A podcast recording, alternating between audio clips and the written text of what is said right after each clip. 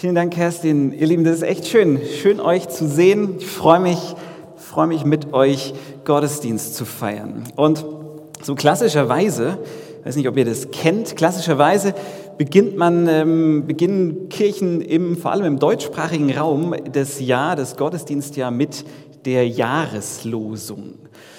Wer von euch weiß, was die Jahreslosung ist, also was eine Jahreslosung ist? Schon mal gehört? Okay, die meisten. Ähm, Jahreslosung ist so ein Ding. Ich habe da manchmal eigentlich so ein, bin da eigentlich gar nicht so ein Fan von, weil manchmal hat es so den Anschein, als wäre das so ein bisschen ähm, so wie Christenhoroskop. Das klingt so, als wäre irgendwas gelost worden und das gilt dann so ganz mysteriös, wundersamerweise für das Jahr oder so.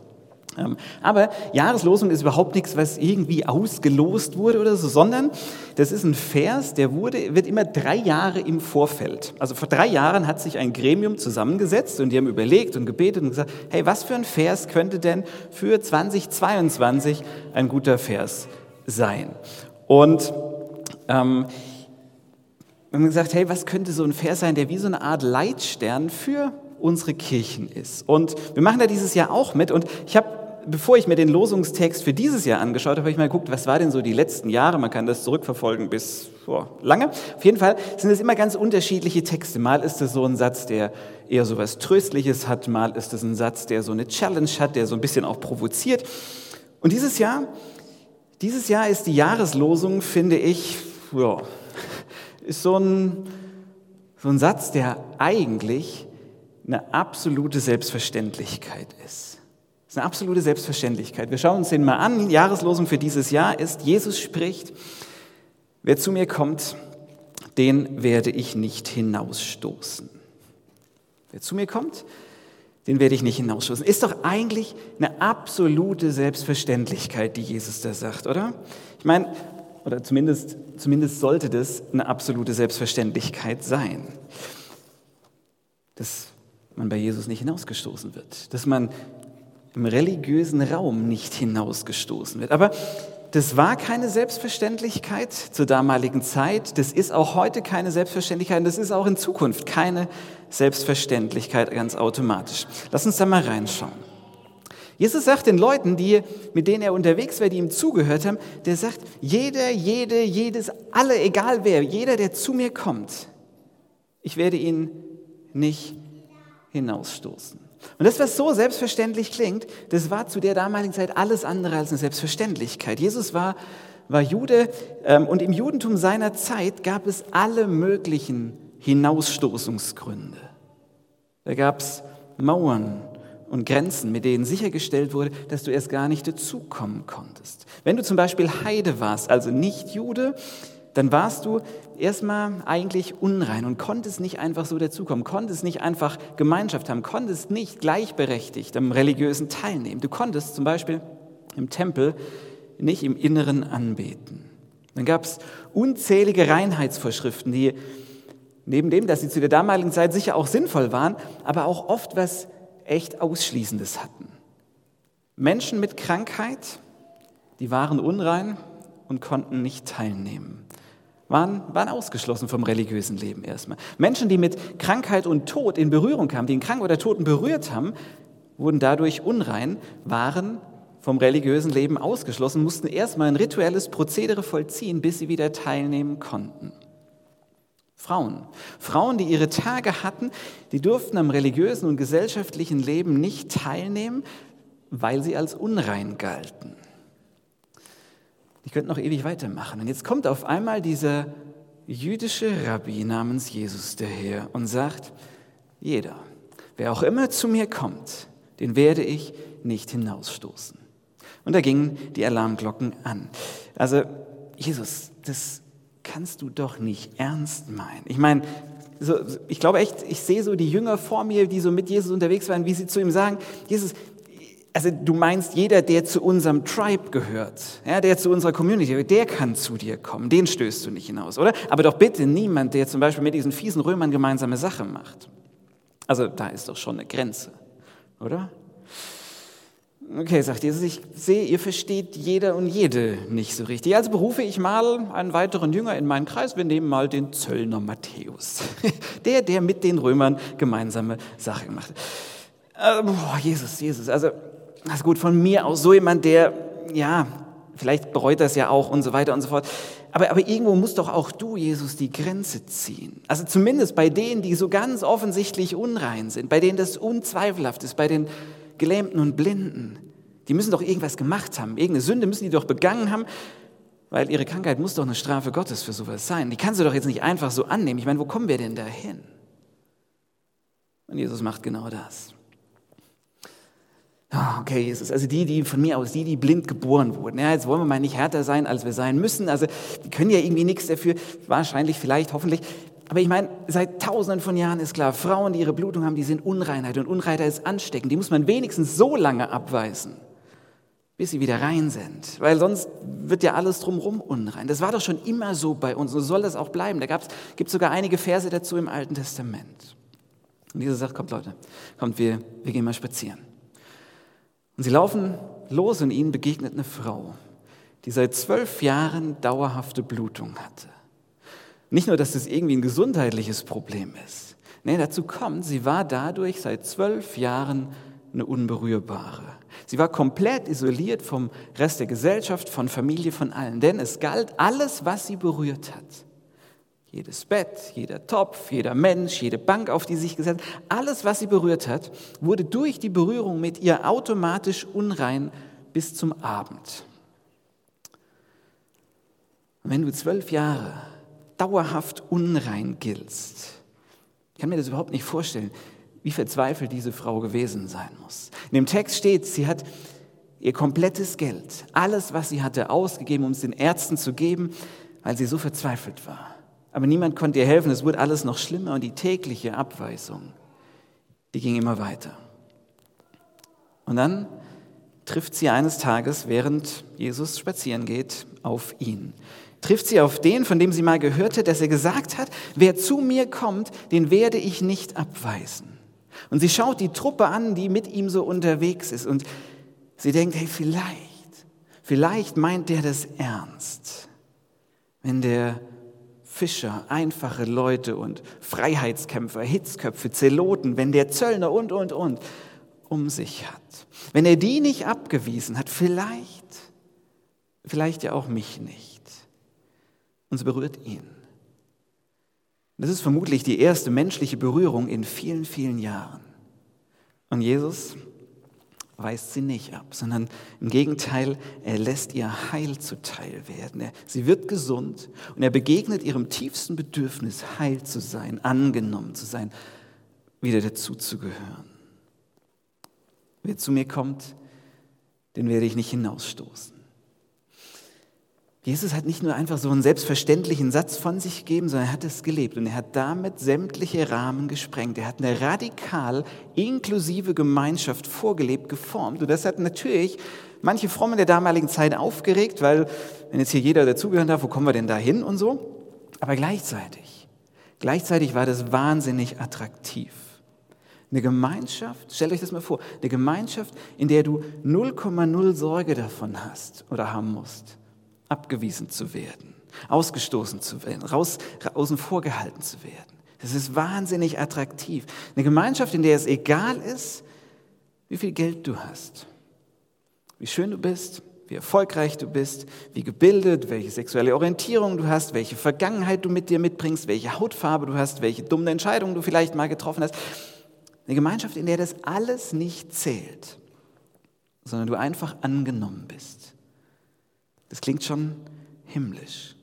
Und das ist einer der Gründe für die, ich nenne es mal die Erfolgsstory des Christentums. Denn die ersten Christen, die haben diese unmögliche Selbstverständlichkeit, die haben die tatsächlich gelebt. Sie haben angefangen, den Himmel ein Stück weit auf die Erde zu holen. Sie haben sämtliche Grenzen überschritten und es gelebt, dass jeder willkommen war, dass keiner hinausgestoßen war. Das hat sich zum Beispiel daran gezeigt, wo die ersten Christen ihren Gottesdienst gefeiert haben. Nämlich im Tempel. Ich habe ein Bild mitgebracht, also so eine äh, Zeichnung. Ich hoffe, ihr könnt das ein bisschen sehen. Ähm, Tempelanlage zur damaligen Zeit und es gab verschiedene Bereiche. Und es gab zum Beispiel, und nicht jeder konnte in jeden Bereich gehen. Es gab einen Vorhof, also es gab hier, hier durften die Heiden nur sein, also die, die nicht jüdisch waren. Dann gab es ähm, hier durften die auch sein, also hier. Dann gab es einen Vorhof hier für die Frauen, da durften die Frauen rein. Und im Inneren, da durften die Männer rein. So, also es gab unterschiedliche Bereiche. Das war schön, alles schön getrennt. Und wo feiern jetzt die ersten Christen ihren Gottesdienst? Kann man in der Apostelgeschichte nachlesen. Sie feiern ihn hier in der Halle Salomos. Die Halle Salomos war der Raum, war der Ort, wo sich alle treffen konnten. Heiden und Frauen und Männer. Sie durften alle zusammen sein. Sie haben das gelebt. Wer zu mir kommt, den werde ich nicht hinausstoßen. Sie haben das durchbuchstabiert bis in die Räumlichkeiten hinein. Das ist ein Grund, warum wir als City Church hier immer aus der Begegnung feiern. Nicht in irgendeinem Raum weiß der Geier wo, wo man vielleicht äh, billiger Miete hätte und so weiter, weil wir sagen, hey, jeder soll willkommen sein. Wir wollen Platz für alle haben. Wir wollen das Leben. Jeder ist willkommen. Natürlich gab es auch in dieser ersten Gemeinschaft, äh, in dieser bunten Truppe immer wieder Schwierigkeiten, dass manche ein bisschen willkommener waren als andere. Kennt ihr vielleicht auch. Manchmal denken, oh, der ist aber noch schöner, dass der da ist als die oder so. Wie auch immer. Ähm, und es ist ja natürlich auch ein Stück weit normal und menschlich, dass man sich gern mit Menschen umgibt, die einem ähnlich sind. Und dass das Fremde manchmal auch das eigene bedroht, weil wenn die Dinge anders machen und das doch gleichzeitig dazugehören, dann stellt das ja vielleicht mich und meine Sachen in Frage. Ähm, also ja, es gab auch da immer wieder Schwierigkeiten, aber das Ziel, was sie hatten, das war klar. Jeder, der zu mir kommt, ich werde ihn nicht hinausstoßen. Jede, die zu mir kommt, ich werde sie nicht hinausstoßen. Das war keine Selbstverständlichkeit und es ist auch heute keine. Es ist heute auch keine Selbstverständlichkeit, nicht nur, weil wir auch immer noch Menschen sind und auch immer mal wieder Grenzen aufbauen, um andere draußen zu halten, sondern es ist auch deswegen heute keine Selbstverständlichkeit, weil schlechte Theologie, so nenne ich es mal, schlechte Theologie eine extrem lange Halbwertszeit hat. Schlechte Theologie, die vergeht nicht so schnell. Die ist einmal ausgesät und dann bleibt die da. Die bekommst du nicht so schnell weg. Das ist wie Bambus im Garten oder Pickel in der Pubertät oder äh, Pommes, Pommes auf den Hüften oder so. Ja, wenn das einmal da ist, das geht nicht so schnell wieder weg. Ihr habt es ja in den Wünschen selber aufgeschrieben. So, was meine ich damit? Manche von euch Ihr seid hier über die und durch die City Church mit Gott und Glauben in Berührung gekommen. Vielleicht so richtig das erste Mal. Und ihr habt, so hoffe ich zumindest, Gott von uns als Kirche, als jemand kennengelernt, der mit weit offenen Armen dasteht und sagt, hey, herzlich willkommen. Herzlich willkommen, schön, dass du da bist. Egal wer du bist und was du mitbringst, ich werde dich nicht hinaus. Schön, dass du da bist. Andere von uns haben Gott anders kennengelernt als einen, der auf Fehler achtet, der immer nach den Fehlern guckt, bei dem du nie genug bist, wo du immer wieder weiter selbst optimieren musst, dich selbst optimieren musst, um ihm zu gefallen. Manche von uns haben Gott als jemanden kennengelernt, der so hohe Ansprüche hat, dass du eigentlich immer, immer zu sündig und zu schlecht und was auch immer bist. Kennt ihr das? Ich glaube, ein paar von euch kennen das. Je nachdem, wie und wann und mit welcher Intensität wir das vermittelt bekommen haben. Diese toxische Theologie hat sich das tief eingegraben. Und immer mal wieder erleben wir das, dass aus unserem Inneren dieser Gedanke hochkommt. Hey, bin ich wirklich gut genug? Bin ich heilig genug, um Gott vertrauen zu können? Um zu ihm kommen zu können? Und das denken wir manchmal über uns selbst. Bin ich gut genug? Und manchmal aber auch über andere hey, ist der eigentlich gut genug? Aber das geht doch nur wirklich nicht. Hier ist eine rote Linie, ein Grenzbereich. Ich meine, wenn wir das jetzt auch noch zulassen, wenn das jetzt auch noch gehen soll, wo kommen wir denn dahin? Und wisst ihr, was Jesus sagen würde? Wo kommen wir denn dahin? Na, ins Reich Gottes. Da kommen wir hin, ins Reich Gottes. Denn wer zu mir kommt, den werde ich nicht hinausstoßen. Ich kenne auch diese Auswirkung von toxischer Theologie, von einem Gottesbild, das mich klein und unwürdig macht, mit dieser bisschen Angst vor Gott, die, die auch manchmal mitschwingt, diese Sorge, dass wenn ich nicht hundertprozentig fromm bin, dass er mir dann doch vielleicht seinen Segen entzieht oder was auch immer.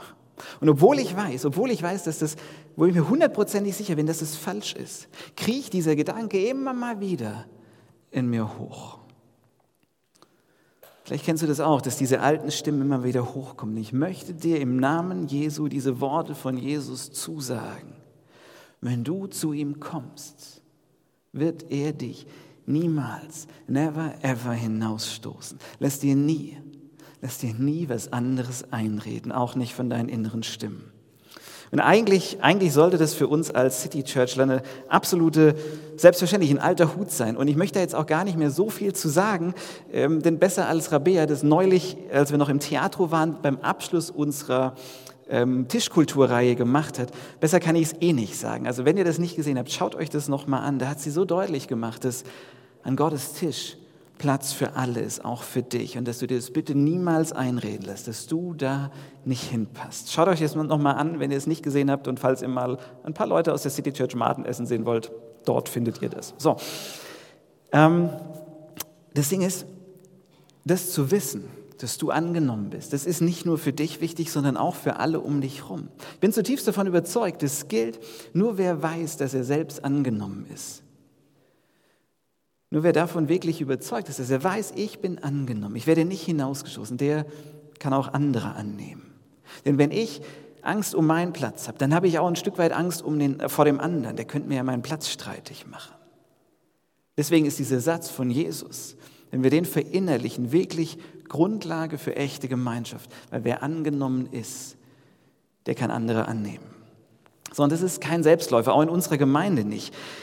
Weil wie alle Gruppierungen, Vereine, Vereine, Menschenansammlungen definieren wir uns natürlich über das, was wir sind und auch über das, was wir nicht sind, im Gegensatz zu anderen. Wir definieren uns auch immer ein Stück weit über Grenzen, was uns von anderen unterscheidet. Das ist normal, aber Jesus sagt, Leute, jeder, der zu mir kommt, ich werde ihn nicht hinausstoßen. Ganz egal, ob er zu unserer Gruppenidentität passt oder nicht, egal, ob sie ein bisschen unbequem ist oder nicht, keiner, keiner wird hinausgestoßen. Ich finde es großartig. Und ich habe mich gefragt beim Vorbereiten, was heißt das eigentlich? Was bedeutet es denn jetzt, dass keiner abgewiesen, hinausgestoßen, abgelehnt wird? Heißt es, Kerstin hat es vorhin so formuliert, naja, Gott ist kein Wunscherfüllungsautomat, aber wenn er doch niemanden abstößt oder hinausweist, wer zu ihm kommt, abweist, könnte man ja sagen, ich komme mit egal welcher Bitte daher und er hat ja gesagt, hey, ich werde keinen abweisen. Was heißt das? Und da ist der Zusammenhang von diesem Vers super wichtig. Da wird nämlich deutlich, was er damit meint. Wenn er sagt, wer zu mir kommt, der wird nicht hinausgestoßen, das bedeutet eigentlich, in diesem Zusammenhang sieht man das, er meint, wer zu mir kommt, der bekommt nicht unbedingt immer das, was er will, aber das, was er braucht. Wer zu mir kommt, der bekommt nicht alles das, was er will, aber das, was er braucht. Jesus sagt diesen Satz ja nicht irgendwo im luftleeren Raum, hat er sich mal philosophisch Gedanken gemacht, ihn dann aufgeschrieben oder so, sondern der sagt ihn an einer besonderen Stelle. Er hat nämlich am Tag vorher, hat er mit ein paar Broten und Fischen, diese ganz bekannte Story, hat er tausende Leute satt gemacht. Ein riesiges Wunder. Jesus sieht die Nöte der Menschen, die haben Hunger, die haben nichts zu essen und er macht sie satt.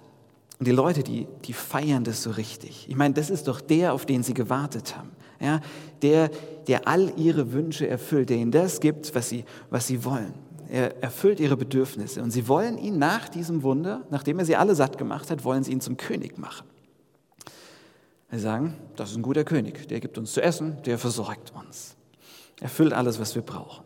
Sie wollen ihn zum König machen. Und Jesus reagiert darauf und sagt, Leute, ihr habt das jetzt, glaube ich, noch nicht kapiert. Ihr, ihr seid jetzt hier wegen dem Brot, wegen dem Brot von gestern. Aber es geht hier um viel, viel mehr. Ich bin nicht nur der, der euch gestern Brot gegeben hat, sondern ich bin das Brot des Lebens. Wer zu mir kommt, der wird nie mehr hungern. Wer an mich glaubt, der wird nie mehr Durst haben. Er sagt, Leute, ihr seid jetzt gerade hier wegen diesen kurzfristigen Benefits, ja, Brot, das schnell satt macht, Wünsche, die erfüllt werden, das bessere Leben. Aber es geht hier um mehr. Es gibt einen göttlichen Plan. Es gibt einen göttlichen Plan und der lautet, sagt Jesus kurz nach diesem Vers, nach der Jahreslosung, er sagt, das ist sein Wille, Gottes Wille. Kein einziger von denen, die er mir anvertraut hat, soll verloren gehen. Ich werde sie alle am letzten Tag vom Tod auferwecken. Jesus sagt, Leute, es gibt hier, es gibt hier was Größeres als Brot. Es gibt einen göttlichen Plan, dass alle Menschen gerettet werden, dass alle ihren Platz im Reich Gottes einnehmen sollen. Und kein einziger, kein einziger soll außen vor bleiben. Dazu bin ich hier, dazu bin ich Mensch geworden. Gott, mein Vater, hat mir alle Menschen anvertraut und ich werde keinen einzigen verlieren. Ich werde sie auferwecken, damit sie ewiges Leben haben. Es geht nicht um Brot, das kurz satt macht, sondern um das Brot des Lebens, das dich auf ewig satt macht. Es geht um ewiges Leben. Diese Jahreslosung ist keine Garantie für die Erfüllung all meiner Wünsche, aber sie ist Garantie für ewiges Leben. Wer zu mir kommt, den werde ich nicht hinausstoßen. Ich weiß nicht, wie das für euch klingt. Ich vermute, irgendwie klingt es gut und das ist auch schön, dass man so denkt, ja, ist doch schön für die, die zu ihm kommen. Aber was ist mit den Menschen, die nicht kommen? Ja, die, die nicht zu ihm kommen. Dieser Satz, den Jesus hier sagt, ich finde, der klingt so, ein bisschen passiv, passiv nicht ablehnend. Ja, also ich warte mal ab, ob einer kommt und wenn er kommt, dann weise ich ihn nicht ab. Aber er oder sie muss halt erstmal kommen. Und wer nicht kommt, der hat halt Pech gehabt. So könnte, das könnte man aus diesem Satz ablesen. Aber deswegen hat eine Jahreslosung auch immer nur so eine, äh, ist das halt nur ein kleiner Vers, eine Zusammenbündelung, sondern man muss das Ganze im, das, das im, im Ganzen sehen. Das, was Jesus hat mehr zu diesem Thema gesagt, weil Jesus will ja, dass alle, alle gerettet werden, dass alle zu ihm kommen. Aber das Ding ist, er wartet nicht darauf, bis sie zu ihm von sich auskommen. Sondern was macht Jesus? Er zieht durch die Dörfer und Städte, er trifft Menschen, er isst mit ihnen, er feiert mit ihnen, er hilft ihnen, er begegnet ihren Nöten. Und er lehrt sie. Er begegnet den Menschen, er geht in unbequeme Gebiete hinein, wo Schwierigkeiten auf ihn warten. Er trifft auf Menschen, die er eigentlich nicht treffen müsste oder vielleicht sogar nicht dürfte, weil sie außerhalb seiner eigenen Bubble waren. Er macht sich auf, ganz aktiv. Er zieht umher durch Jerusalem und Samarien. Oh, böse Leute. Ähm, er macht es, er geht überall umher und er macht es den Leuten so leicht wie möglich, dass sie zu ihm kommen können, indem er ihnen ganz nahe kommt und ihnen Gott auf eine Art vorstellt, die sie begeistert. Und dann lädt er sie ein, mit ihm zu kommen. Und als seine Zeit auf der Erde hier zu Ende ging, dann macht er seinen Nachfolgern ganz unmissverständlich klar, Leute, wer zu mir kommt, den werde ich nicht hinausstoßen. Das heißt nicht, wir machen hier ein schönes Programm und wer in der Halle Salomos, ja, und da bleiben wir. Und wer kommt, ist gut. Und wer nicht kommt, auch gut. Nein, das macht er nicht.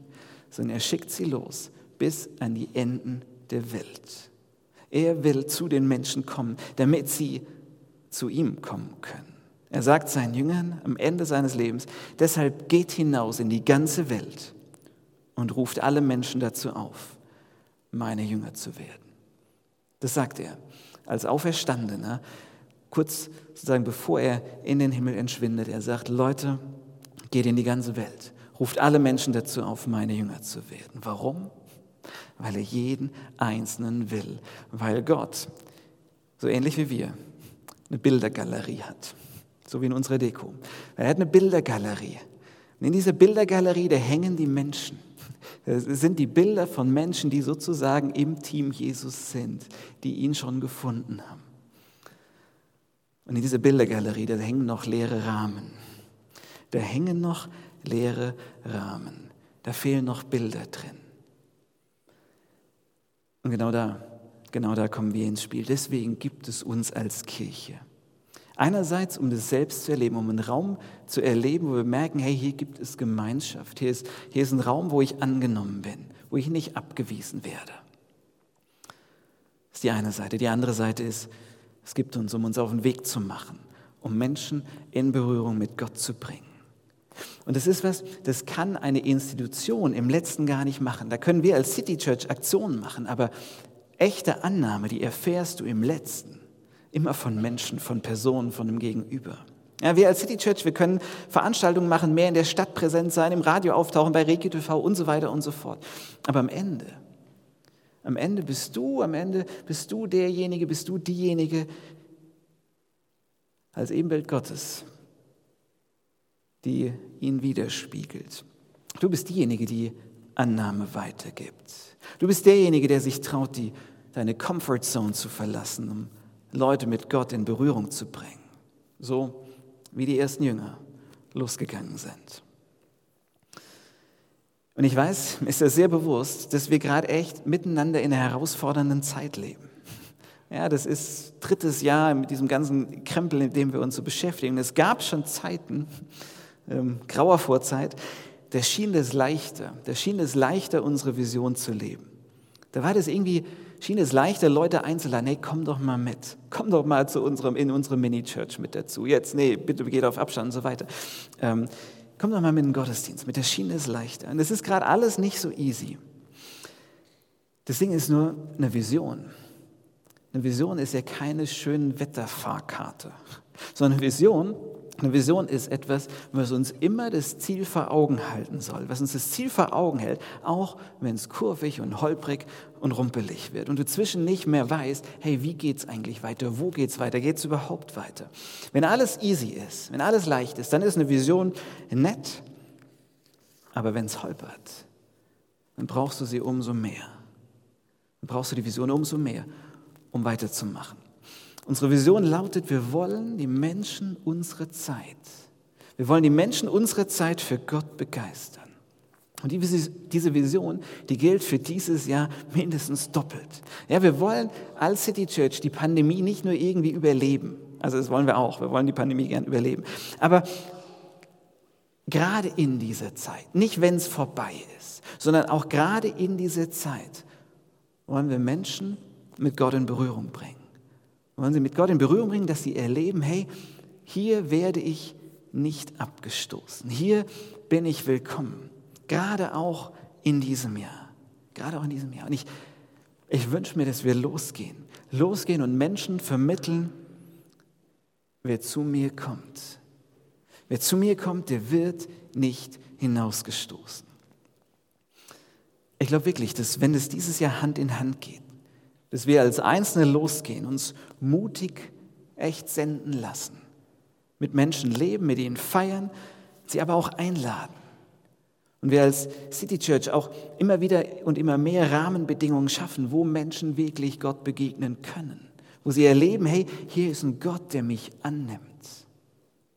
Wenn das zusammengeht, dann wird Gottes Bildergalerie, dann wird sie voller werden dann werden wir wachsen.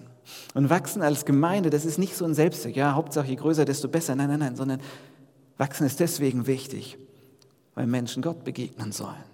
Weil nur er ihnen das geben kann, was sie wirklich brauchen. Ganz ehrlich, wir können doch den Menschen nicht, das, nicht alles geben, was sie sich wünschen, was sie brauchen. Vielleicht denkst du manchmal, boah, ich habe eigentlich doch viel zu wenig, um was weiterzugeben. Aber das stimmt nicht. Denn diese ultimative Annahme, dieses göttliche Ja, das ist, das ist das, was wir brauchen. Und das ist das, was Menschen brauchen. Und dieses Ja, das hält. Dieses Ja Gottes, das hält über dieses Jahr, über diese Zeit hinaus, das hält über dieses Leben hinaus. In der Bildergalerie Gottes, da fehlen noch Leute. Die Rahmen sind schon da, aber die wollen gefüllt werden. Und ich möchte euch, ich möchte dich heute fragen. Ich möchte dich einladen, dich heute ganz neu hinter diese Vision der City Church zu stellen und zu sagen, ich mache da dieses Jahr mit. Ich steige da zum ersten Mal ein. Oder ich steige da nochmal neu mit ein. Ich steige da ein mit meinen Finanzen, ich steige da ein mit meinen Gaben, mit meiner Zeit, und ich helfe mit, dass die Türen weit auf sind, dass Menschen willkommen sind. Im Welcome-Team hätten wir noch Platz, aber nicht nur da. Ich lade euch ein, ich frage euch, hey, stellt ihr euch dieses Jahr hinter diese Vision der City Church und sagt, ich bin dabei. Ich nehme das bisschen Mut, was ich habe, in die Hand und ich vertraue Gott und ich lasse mich senden. Und ich vertraue darauf, dass ich dann Teil von was Großem werde, nämlich dass Gottes Galerie sich füllt und immer mehr Menschen von Gott begeistert werden. Stellt euch das einmal vor.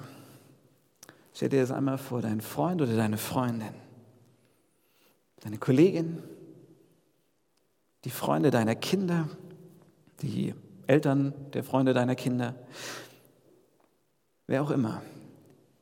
Diese Person, die du jetzt gerade vor Augen hast, die lernt dieses Jahr Gott ganz neu kennen. Die lernt dieses Jahr Gott ganz neu kennen und ist am Ende Feuer und Flamme für ihn, weil sie erlebt hat, der nimmt mich an, so wie ich bin.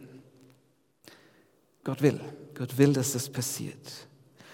Und er will dich und er will mich gebrauchen. Er will uns als Gemeinde dazu gebrauchen. Und ich möchte dich einladen, dich neu zu committen. Nicht einen weiteren neuen Vorsatz irgendwie aufzuschreiben oder zu treffen. Irgendeinen Vorsatz, den man nächste Woche vielleicht schon wieder über Bord wirft, vielleicht auch nicht, sondern zu sagen, dass der Unterschied zwischen sich hinter eine gemeinsame Vision zu stellen oder für sich einen Vorsatz zu treffen, sondern zu sagen, ich mache mich auf als Gemeinde. Wir machen uns auf als Gemeinde. Wir steigen da nochmal neu ein. Wir machen das nicht alleine, sondern das machen wir gemeinsam. Weil wir haben es miteinander erlebt, dass wir nicht hinausgestoßen wurden. Und in den Genuss sollen noch viel mehr Menschen kommen. Und wenn du sagst, hey, ich, ähm, ich möchte mich da mit hineingeben, möchte mich da mit, mit reinnehmen lassen, dann sag das doch jetzt einfach mal zu Gott. Ihr habt ein bisschen Zeit, ähm, eine Minute Zeit, mit Gott zu sprechen und dann wir, gehen wir in Musik, wo ihr auch nochmal das Ganze vor Gott bringen könnt.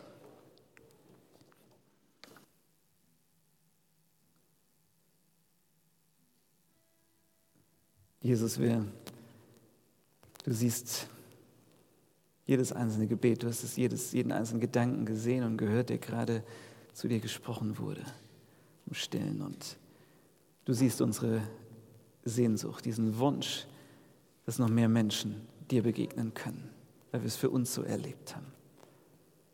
Weil wir gemerkt haben, was das für uns für einen Unterschied macht. Und das wünschen wir unseren Freunden, unseren Bekannten.